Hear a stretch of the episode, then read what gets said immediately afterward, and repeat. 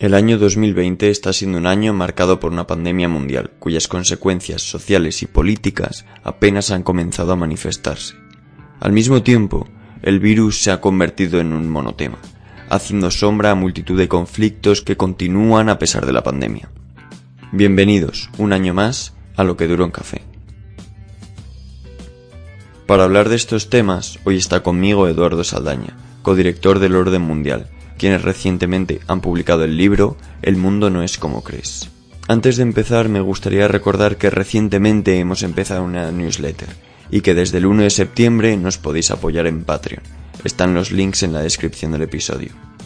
Y antes de pasar a la entrevista me gustaría rápidamente decir que a raíz de un pequeño problema técnico, el audio de Eduardo y el mío están ligeramente desincronizados y es por ello que en ocasiones parece que empieza a hablar unos segundos antes de que él termine. Como digo, problemas técnicos no es mala educación. Y una vez dicho esto, hablemos, que falta nos hace. Bienvenidos, una nueva temporada a lo que dura un café.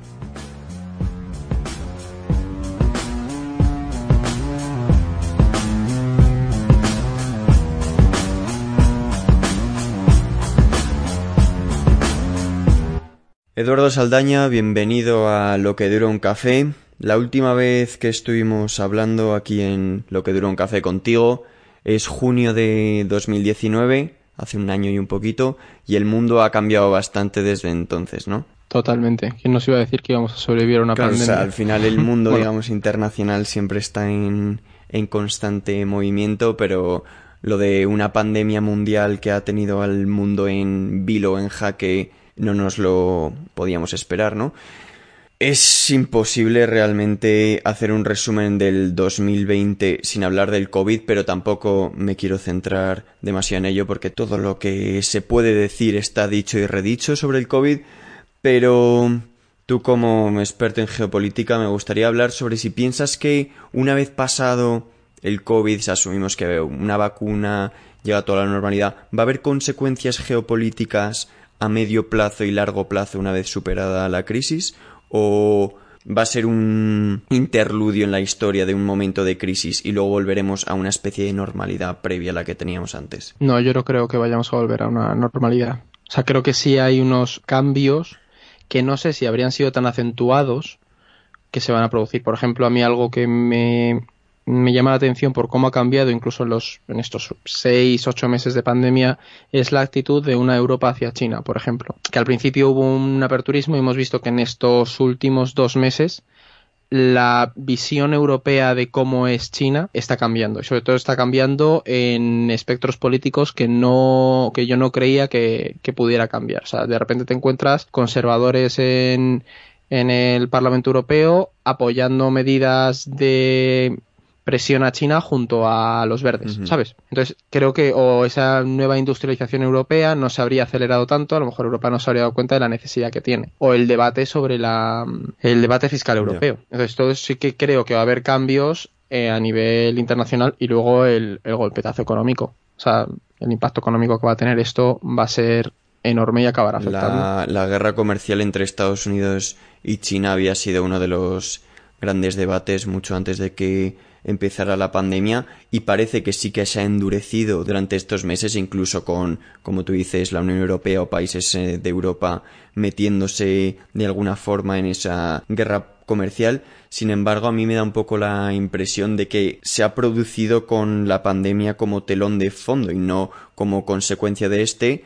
Lo que sí que ha podido ser muy interesante ver es cómo recuerdo a los primeros meses de la pandemia cómo China mandaba aviones de ayuda humanitaria a la Unión Europea casi rememorando imágenes del plan Marshall después de la Segunda Guerra Mm. Mundial. ¿Está usando China bien sus cartas para hacer un poco de soft power en el mundo, ir moviendo ficha, ir posicionándose eh, estratégicamente en el mundo internacional? O sea, yo creo que lo hizo muy bien al principio y muy mal al final. Porque mm, cuando uno es una dictadura es muy difícil disimular que eres una dictadura.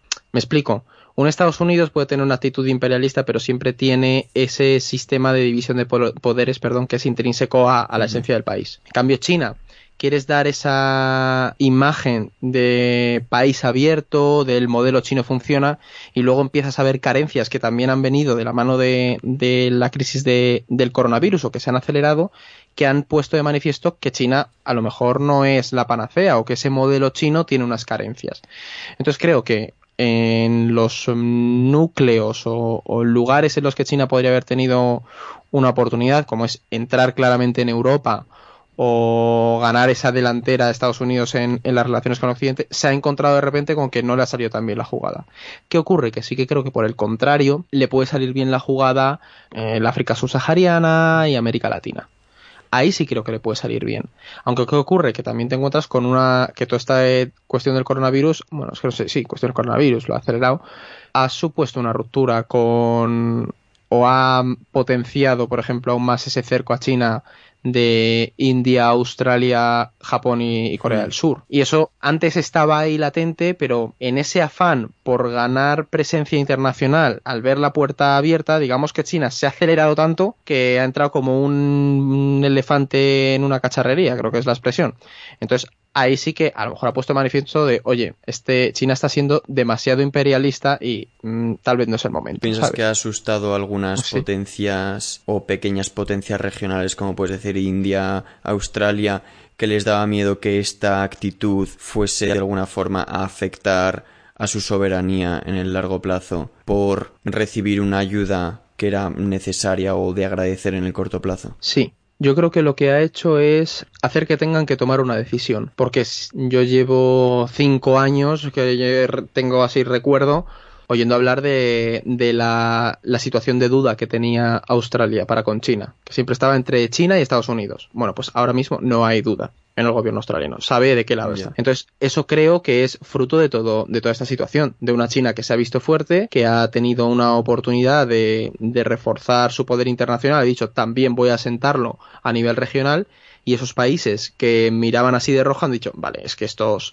estos van a muerte, por así decirlo. Y de hecho es que es como van, porque lo miran en el largo plazo y saben cuál es su objetivo, lo tienen claro, y por eso te encuentras con que en una situación de crisis, el nacionalismo de esas mm, potencias, mm, pequeñas potencias, no entre comillas regionales, como pueden ser una India, eso, Nueva Zelanda, Australia o un Japón, se ha visto avivado y han dicho el enemigo es China. También creo que fruto de esa situación de opacidad de China, porque te genera una desconfianza clara. Entonces, ese no es infundado esta o, no es una conjetura la, decisión que han tomado. Creo que tiene fundamento. Y hablabas antes como de, de alguna forma, en África subsahariana o en Latinoamérica sí que podría tener un poco más de... que podría salir mejor la jugada eh, a principio de la pandemia, si no recuerdo mal, China decidió condonar la deuda a países de África subsahariana que están tremendamente endeudados con China. Además,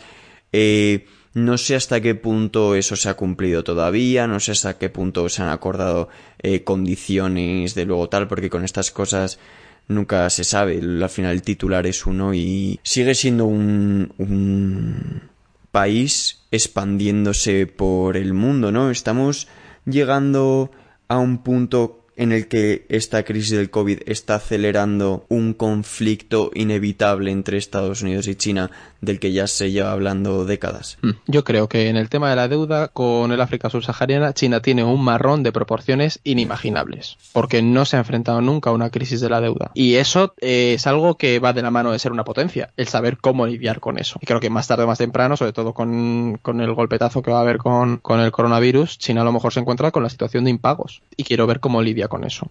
Y luego, por otro lado, lo de ese enfrentamiento China-Estados Unidos, China ha visto también otra oportunidad muy buena en generar un discurso. Y esto es puro Lakov. O sea, es no pienses en un elefante, no pienses en una guerra fría entre China y Estados Unidos. Está todo el mundo hablando de una guerra fría entre, entre China y Estados Unidos, que bien es cierto que hay una lucha entre las dos potencias, pero en el momento en el que tú lo enmarcas en una guerra fría, todo se ve desde esa posición. No hay otra potencia, no hay otro equilibrio. Entonces, se pierde esa idea que yo creo que lo comentamos la vez anterior, de que estamos en un mundo multipolar unilateral. Es decir, tú ahora mismo estamos en un mundo de muchísimos polos y que cada uno va a su bola. Y estamos tendiendo eso. Pero en el momento en el que China impone esa idea de guerra fría, tú tienes que elegir un bando. Y ellos se posicionan como una potencia mundial. Que lo son, que están en ello, sí, pero a lo mejor hay otras que también pueden hacerles el juego. Pero en ese, en ese momento tú dejas fuera a la Unión Europea. Y aquí la clave está entre China y Estados Unidos. China Estados Unidos. Que bien es cierto que Trump también lo ha incentivado, ojo, pero a China le ha venido muy bien, porque esa idea está completamente asentada. Entonces, sí que creo que al final vamos a ir a un enfrentamiento en algunos ámbitos, sobre todo en el tecnológico, eso, eso va a ser bestial, y con el coronavirus muchísimo más, pero al final pues sí, acabará siendo inevitable. El tema también te digo es a ver cómo, cómo juega sus cartas Occidente. O sea, eso también pongo unas comillas con lo de Occidente, que sabemos que no habría que referirse así, pero vamos, Unión Europea y América del Norte. O sea, países OTAN, si queremos llamarlo así. Cómo juegan sus cartas. Porque China tiene un crecimiento muy exponencial, pero está basado en, un, en una exportación y en un consumo. Entonces China ahora tiene que, que cambiar todo ese sistema, sobre todo si hay unos procesos de industrialización que probablemente veamos algo así. China tiene que fomentar ese consumo interno para poder mantenerse. Entonces creo que ahí también tiene un desafío muy grande, porque tú, si tu idea de superpotencia se ha basado en, en comértelo todo, en el momento en el que te encuentras con una crisis de demanda, que a lo mejor se encuentran con una crisis de demanda, ¿cómo lidias tú con eso? Tienes que encontrar a quién venderle. Habíamos dicho que no nos íbamos a enrollar mucho con el COVID, pero es, inevitable al final, o sea, es, es, imposible no hablar de ello. Pero porque está todo muy Pero vamos a saltar al que ha sido otro de los grandes temas para mí de este año junto con el COVID, que han sido, a menos aparentemente desde fuera, las protestas, protestas violentas y protestas pacíficas en, en todo el mundo.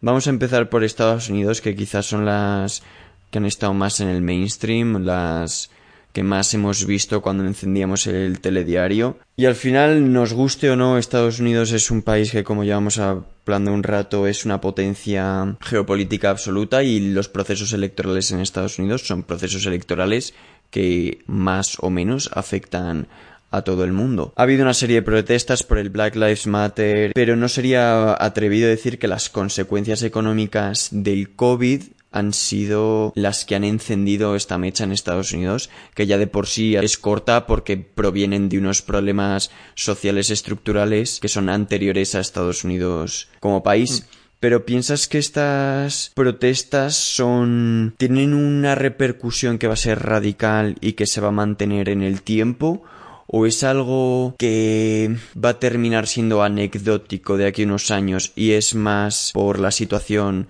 socioeconómica que se está viviendo con la crisis económica que ha provocado el COVID y que una vez se vuelva una normalidad económica o una no una normalidad pero una estabilidad económica estos procesos van a desaparecer porque hemos visto protestas raciales en el pasado que han quedado casi como una anécdota, que no ha habido un cambio real. ¿Tú cómo piensas que van a afectar estos? Pues aquí te diría que mm, estas protestas llegaron un mes tarde, porque estas protestas llegan a pillar a un Bernie Sanders todavía en la carrera demócrata y mi respuesta sería completamente distinta. De verdad. O sea, creo que eso, o sea, sí que creo que van a influir porque van a influir, pero yo una cosa que me planteaba es eh, que esos problemas, eh, esa discriminación racial, Obama estuvo en el poder durante dos legislaturas y tengo dudas de cómo va a el Partido Demócrata con Joe Biden, si gana, a cambiar todo ese toda, toda esa discriminación de fondo, porque es, es, es un cambio tan radical que sinceramente no veo a un Joe Biden haciéndolo, pero sí me lo esperaría de un Bernie Sanders por las propias propuestas que tenía. Entonces,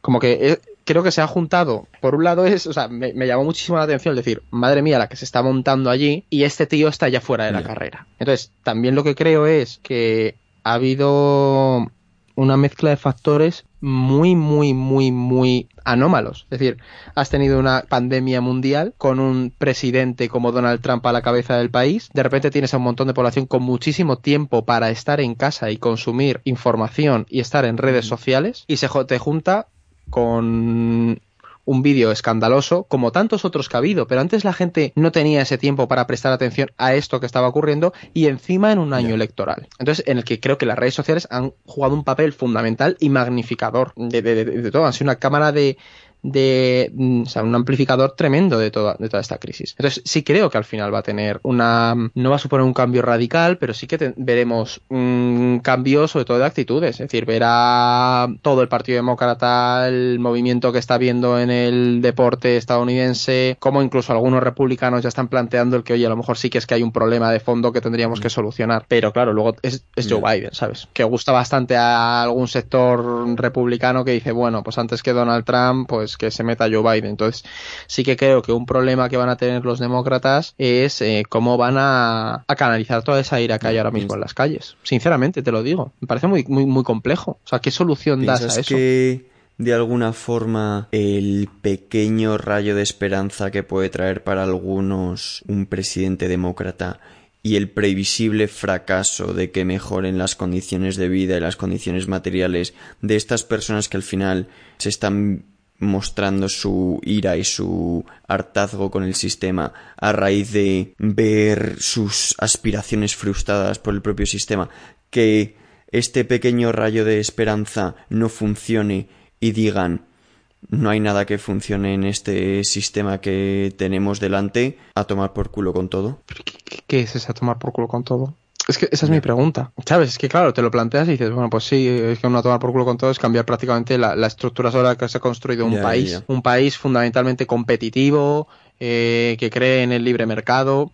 Entonces es muy difícil. se lleva mucho tiempo especulando con, con la idea de que, uno, las imágenes que estamos viendo a día de hoy en, bueno, de todas las protestas y todo eso, son un poco los, la punta del iceberg de cómo se está viendo una potencia imperial derrumbarse por dentro, poquito a poco, no es, no es un colapso de un día para otro, pero se están viendo como, digamos, eh, la presión de la olla está empezando a salir y cómo, dadas determinadas cuestiones sociales y políticas, en primer lugar, bueno, la división racial en Estados Unidos, como cada vez la gente está más políticamente enfrentada, esto unido con la tenencia de armas en Estados Unidos, es un caldo de cultivo perfecto para que se pueda dar algún tipo de confrontación civil, guerra civil o conflicto civil en algún momento cercano. No estamos hablando del próximo mes, pero estamos hablando de en los próximos cinco años, seis años, quién sabe. ¿Sabes lo que pasa? Que yo esto, esto en plan, es puro, mm, ¿cómo se dice? Mm, política ficción, ¿no? Yo en su momento hablaba con amigos que Estados Unidos es ese país en el que no me sorprendería que ocurriera. ¿Sabes? Que te dijera, pues sí, hay un estado que mm, se ha declarado autónomo y está ahí haciendo... O sea, no, me lo, me lo, me lo dicen y, no me caería de espaldas sorprendido. Eh, y de hecho hay algo que vamos a ver un testeo de cómo reacciona la sociedad en los resultados electorales de estas elecciones de noviembre. Porque Donald Trump está diciendo que si él no gana es que ha habido fraude. Y sus seguidores se creen Justo... eso. Y, y, creen a, a, a pies juntillas esto. Ya hemos visto que en las protestas ha habido enfrentamientos por Primero porque es un país en el que se pueden portar armas. Y luego porque la polarización es tremenda. Hablas con gente que está ahora mismo en Estados Unidos y lo que te dicen es que nunca habían visto tantísima tensión entre republicanos y demócratas, mm. sobre todo trampistas y, demócratas. Entonces, ¿qué ocurre? Que se te juntan que conforme vas tensando la cuerda, los perfiles que están más a los extremos se van mm. volviendo más violentos. Entonces ¿qué ocurre que, ah, de hecho, esta mañana Axios sacaba un, un artículo que, decían que Donald Trump podía ganar la noche electoral y perderla al día siguiente, ¿verdad? Exactamente. Sí, justo te lo iba a comentar. Que eso podía estallar una mecha pues de que la gente diga esto es imposible y es inviable, porque para la gente que, están dando un golpe que nos esté escuchando que no haya leído el artículo, básicamente el artículo decía que en la noche electoral por votos presenciales podría ganar eh, Donald Trump, pero que con el recuento por voto por correo podría terminar ganando Biden. ¿Por qué? Porque a nivel estadístico parece que el votante de Trump es mucho más improbable que vote por correo. Entonces, esta separación en el recuento de votos podría llevar a que la noche electoral Donald Trump se proclama vencedor y que al día siguiente se cuente en el resto de votos resulte que no y que esto en ciertas en muchas personas provoque un pensamiento conspiranoico que diga esto es imposible, esto es inviable, hay que salir a las calles porque esto es un golpe de Estado de lo que tú has dicho, la ultraizquierda. De hecho, los demócratas se están preparando a nivel jurídico para dar la pelea con Donald Trump por esto. O sea, está viendo ya, o sea, lo leí el otro día, me lo pasó un compañero eh, y era eso. Se están, se están preparando para realmente pues hacer frente a todo, a toda esta polarización que Trump va a generar. Y es que lo va a generar. Ya está diciendo en Carolina del Norte que la gente vaya a votar dos veces para que comprueben ellos mismos cómo el sistema es fraudulento. ¿Qué quieres que te diga? Es, un perfil que es anómalo, pero hemos, hemos empezado hablando eso de protestas de carácter racial, hemos seguido hablando de protestas que pueden originarse a raíz de los resultados electorales. Recientemente, en las últimas semanas, hemos tenido protestas en Hong Kong, protestas en Bielorrusia, protestas en el Líbano. ¿Han marcado las protestas el 2020 o ha seguido una tendencia de protestas alrededor del mundo que ya venía de antes.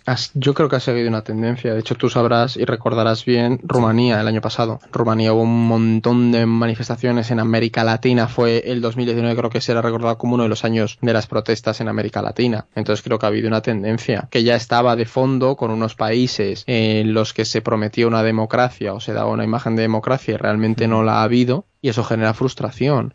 Y en cuanto ha venido en nuestro caso una crisis como esta, pues la gente ha dicho basta. O cuando vienen comicios, como en el caso bielorruso, se acaba viendo el plumero. Entonces, claro, más, bueno, también es cierto que Hong Kong tiene unas características distintas porque era un país al que le están robando la democracia. Entonces creo que es justo unos mm, al final el fondo es defenderla pero unos defender la idea que ya tenían y otros lo que ya mm. lo que existía Hablamos también de protestas en Bielorrusia que han estado un poco en boca de todos estas últimas semanas. Son unas protestas muy masivas en una frontera compartida por la Unión Europea y Rusia y estas protestas siempre son un poco más que solo protestas en un país lejano del este, ¿no? Recuerdan un poco a las protestas de Ucrania de 2014 que terminaron provocando intervención directa del ejército ruso, un conflicto amado en Donbass eh, la anexión rusa de Crimea. ¿Hasta qué punto esto es posible hoy en Bielorrusia? Es que yo leí hace unas semanas un artículo en Foreign Affairs que comparaba el por qué Bielorrusia no es Ucrania y por qué a lo mejor la reacción de Putin era distinta. Y es que en Bielorrusia tienes a un tío que lleva gobernando desde 1994.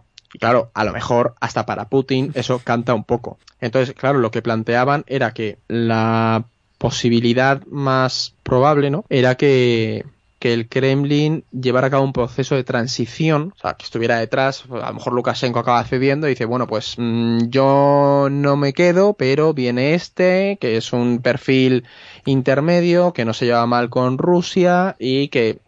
Entonces, creo que hasta Putin puede llegar a comprender las manifestaciones que hay en la calle. Pero ¿qué ocurre? Que Lukashenko ha jugado muy en sus cartas. O sea, a mí me ha gustado mucho como desde era un, un tío que hace un año y medio estaba intentando alejarse de, de la influencia de Putin para jugar a esa mm, que sí que no, que me acerco a Europa, que no me acerco y de repente cuando ha estallado todo ha metido completamente a Rusia porque le favorece mucho ese juego de esto es una injerencia de la OTAN para desestabilizarnos y echarme el poder porque soy el único que defiende los valores de, de Bielorrusia y, demás. Entonces, ahí creo que Putin al final pues se ha visto arrastrado y sabe que a nivel de imagen interna no puede permitir no ser quien corte el bacalao. Para la persona que no está todo el día con el ojo puesto en estos procesos internacionales, para el que no se dedica a ello, yo creo que puede llegar a sorprender cómo de pronto no has escuchado nada de Bielorrusia en años, o si has escuchado algo de Bielorrusia o de política bielorrusa en tu vida y de repente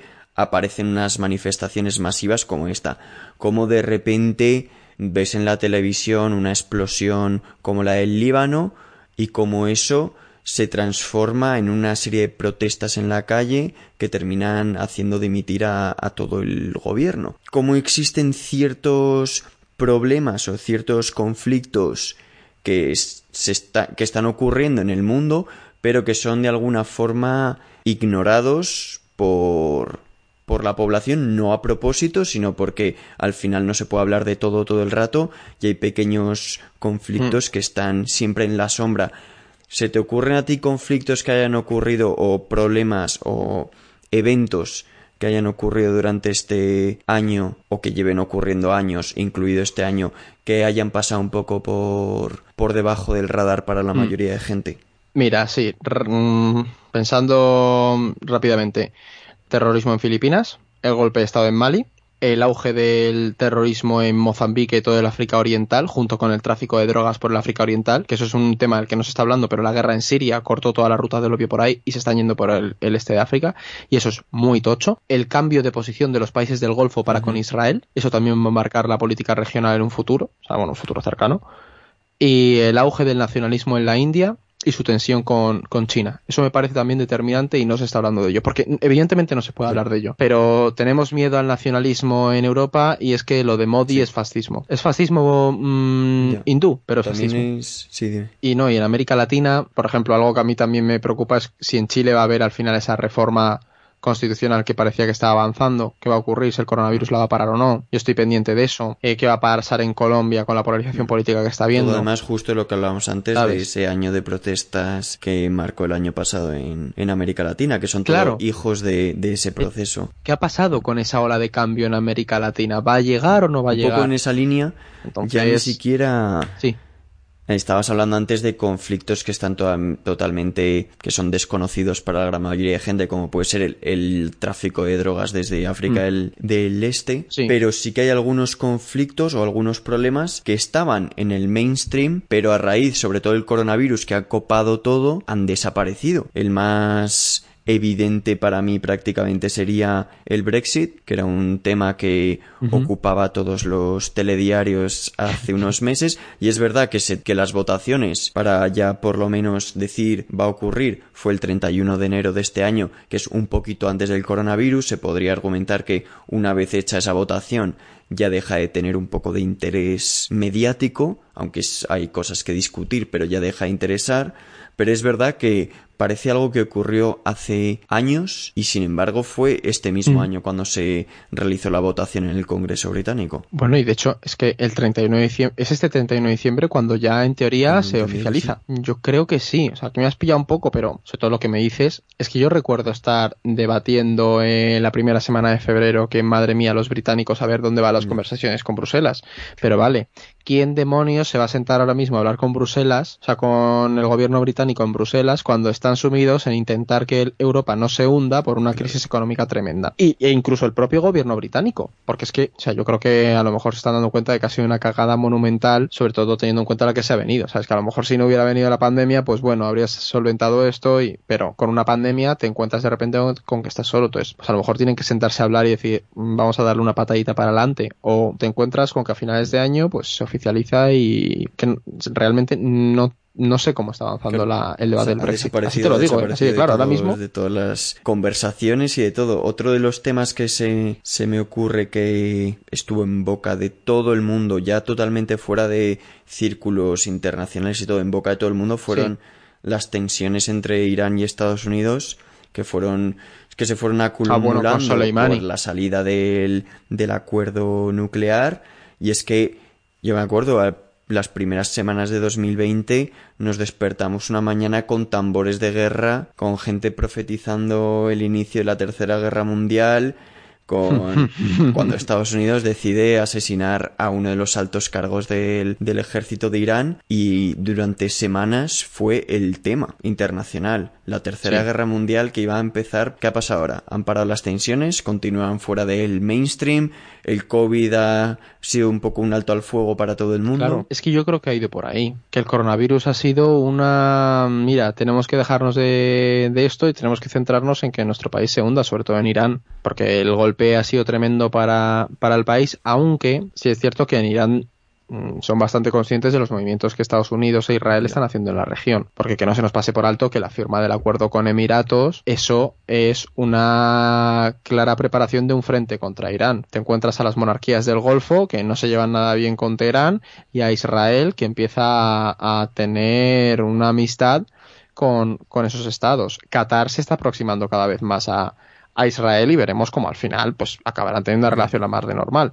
Entonces va a ser bastante curioso cuando esto se empiece a solucionar y te encuentres lo que antes hemos hablado, creo que lo he mencionado, en plan los cambios que va a haber en Oriente Próximo. Se hablaba hace unos, estoy seguro de que era este año, ¿no? Del famoso acuerdo del siglo de Donald Trump. El mapa que presentó Trump. Fue se habló de él un día y se nos ha olvidado que para ser el acuerdo del siglo era un poco ha dejado un poco que desear, ¿no? Mm. Pero sí parece que, que, se están normalizando relaciones entre países árabes e Israel frente a Irán.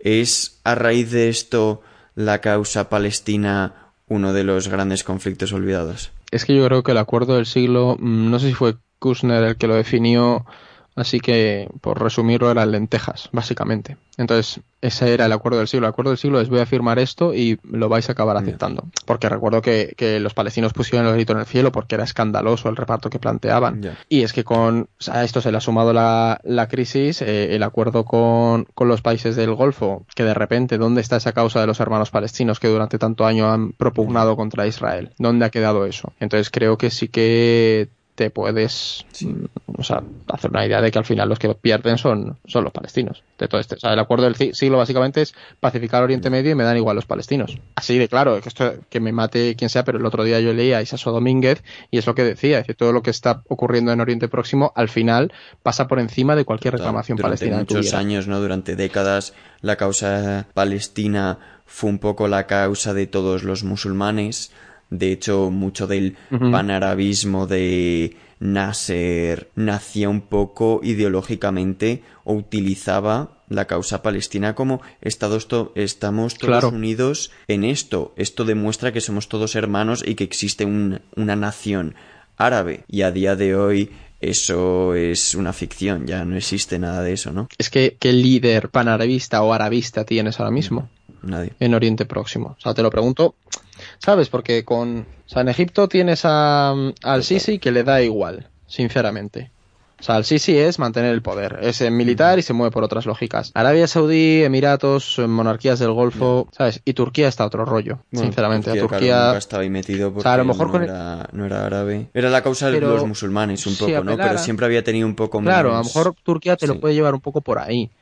Entonces sí que veo que, de hecho, lo hemos estado hablando esta mañana, en plan que veíamos que cada vez estaban quedando mucho más aislados. Entonces, no sé eso a qué puede llevar en Palestina, sinceramente, pero es que tú luego ves eh, cuando hace fue la semana pasada, ¿no? Cuando hubo enfrentamientos que acabaron tirando globos incendiarios y luego unos misiles desde la franja y es que les bombardearon. Si pasada o hace dos, pero estuvieron cuatro días de bombardeos. Finales de agosto. Claro. Entonces, ¿qué ocurre? Que, pues, ¿dónde queda? Sinceramente, es que ese sí que va a ser un conflicto olvidado que... No, más bien eh, desechado, ¿sabes?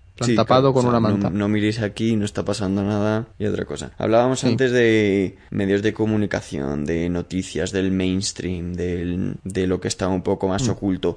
Y otro de las grandes... Uno de los grandes temas de este año y de años anteriores, desde luego, ha sido como la crisis del COVID ha puesto un poco de manifiesto el enorme problema que existe con la desinformación, la manipulación mediática y cómo esta desinformación y manipulación es un peligro tanto para los propios conceptos teóricos de democracia como para las propias instituciones de cualquier Estado, entendiendo institución en su sentido más amplio, contando como institución a profesionales de la salud que componen un sistema de salud sanitario, o sea, un sistema sanitario en un país, que pierden legitimidad ante argumentos falaces, ante argumentos sostenidos en mentiras. ¿Esto va a ir a peor?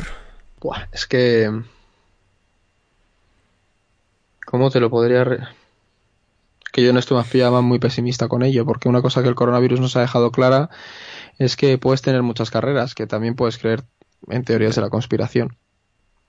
Entonces, no sé, y lo, he pensado mucho de, y he reflexionado bastante sobre ello a nivel personal de cómo enmendar esta situación.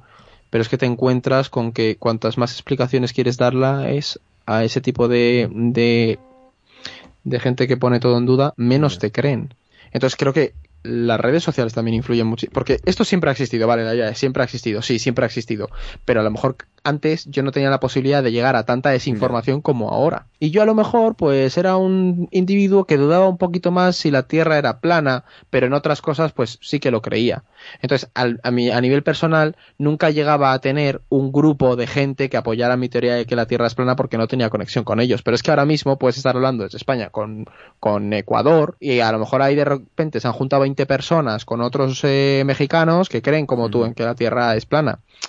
Me explico, entonces es un desafío tremendo. Y lo que el coronavirus mm, ha dejado claro es que puede ser un peligro a la salud de pública.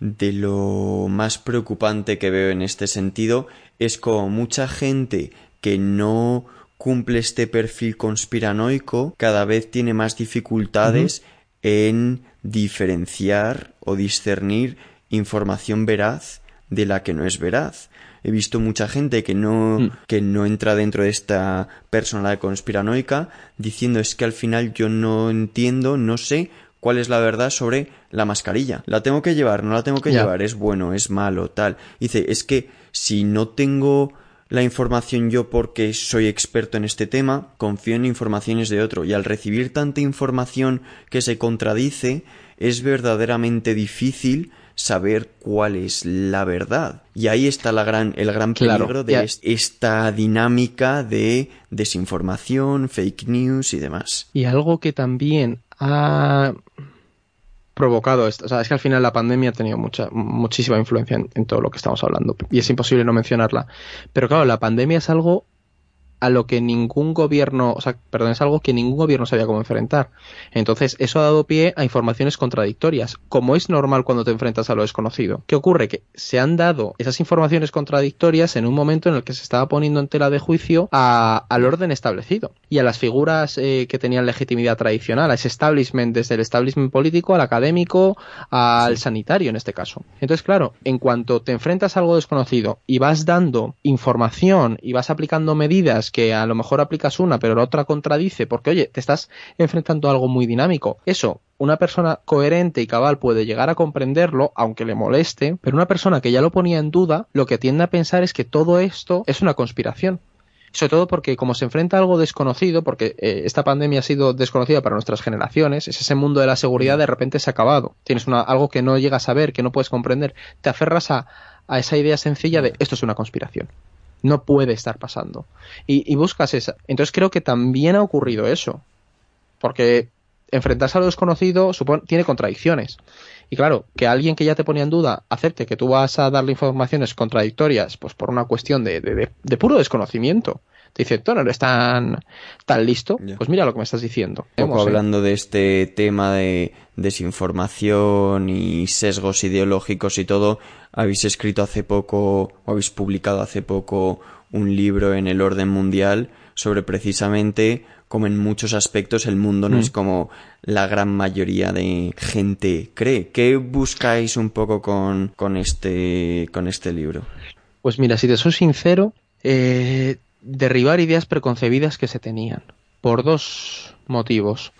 Uno es que el aspecto interna el mundo internacional está a veces tan alejado, porque es un campo que, está muy dominado por la academia, en el que es fácil hacer generalizaciones indebidas y jugar con ese misticismo y esas ideas de lo complejo y lo oculto cuando al final la realidad del mundo es mucho más sencilla. Todos hacemos caca, todos nos tiramos eh, pedos y a todos, eh, a gran mayoría, le gustan las patatas fritas.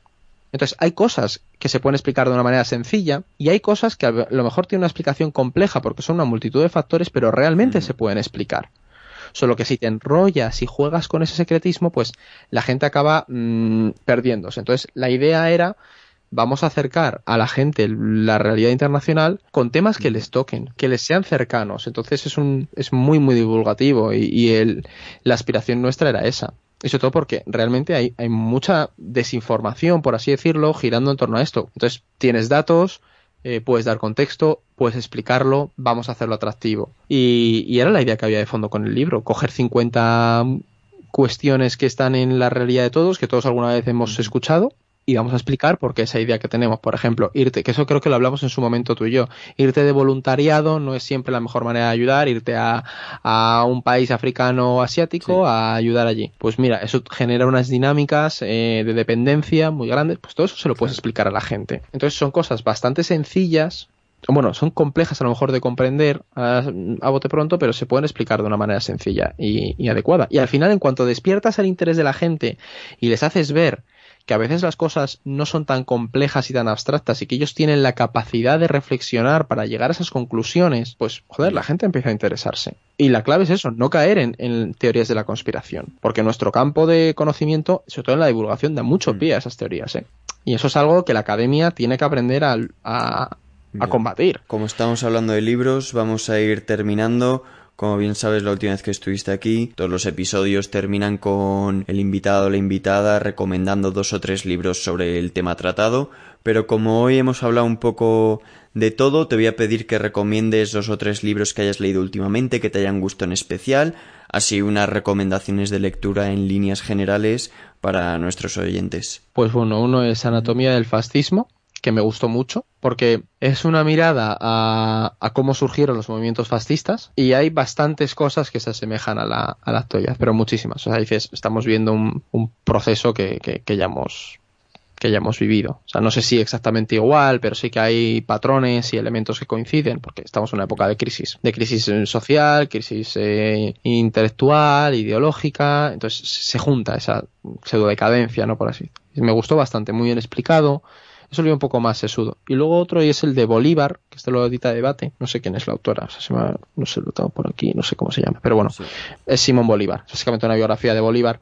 A ver, si es cierto que hay gente que ha sido crítico con el libro, pero te acerca mucho a una figura que ha sido muy politizada. Y es algo que yo descubrí cuando estuve en Panamá, eh, la diferencia entre el bolivarismo y el bolivarianismo. Entonces uno es el espíritu de Bolívar, de esa unidad de la Gran Colombia, de la independencia, y luego es la instrumentalización política por parte de la izquierda latinoamericana de, de la figura de Bolívar. Entonces acercarte a él a mí me ha gustado mucho. A mí me ha resultado entretenido, cómo era, cómo vino a España, esa conexión con, con España y todo su, su movimiento en, en, Panamá, Colombia y Venezuela y me ha gustado bastante. Y luego otro que lo voy a recomendar porque me lo releí eh, el año pasado es el de la banda de la tenaza, de Monkey Rage Gang, que no sé si lo has, no.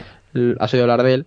Es uno de los eh, libros del origen uh -huh. del ecofascismo, por así decirlo. O sea, teóricamente te lo tendrías que leer, es una novela, pero está muy bien porque creo que no lo hemos mencionado y, y es algo que a mí me preocupa, es la crisis climática que va a seguir. Y eso se va, va a ir de la mano de de este movimiento neofascista que estamos teniendo. O sea, creo que va, va, a surgir un nacionalismo que apele a ello. Y la banda de la tenaza, pues te muestra ese sentimiento de pertenencia a un sí. medio ambiente y de por qué llegas a defenderlo ante una injerencia. Entonces, me gustó mucho, es muy entretenido y, y sí que lo recomiendo. Además, le tengo la un cariño especial. A ese otro de los de los conflictos que se han olvidado un poco este año, ¿no? Que el año pasado Totalmente. no se ha hablado de otra cosa. ¿Dónde está Greta Thunberg? Vete a saber, ¿no? Era, es otro de los grandes temas que, que, ha desaparecido por ahora por... Hasta que acabe esta crisis del COVID parece ser que no va a volver a las... No, ya, pues que eso no frena. frena. Pues no Edu, muchas gracias por por venir, como no, siempre. Gracias a ti. Me alegro de que seas el primer invitado que repite. Me parece un círculo muy bonito que el último de la pasada temporada sea el primero de esta temporada,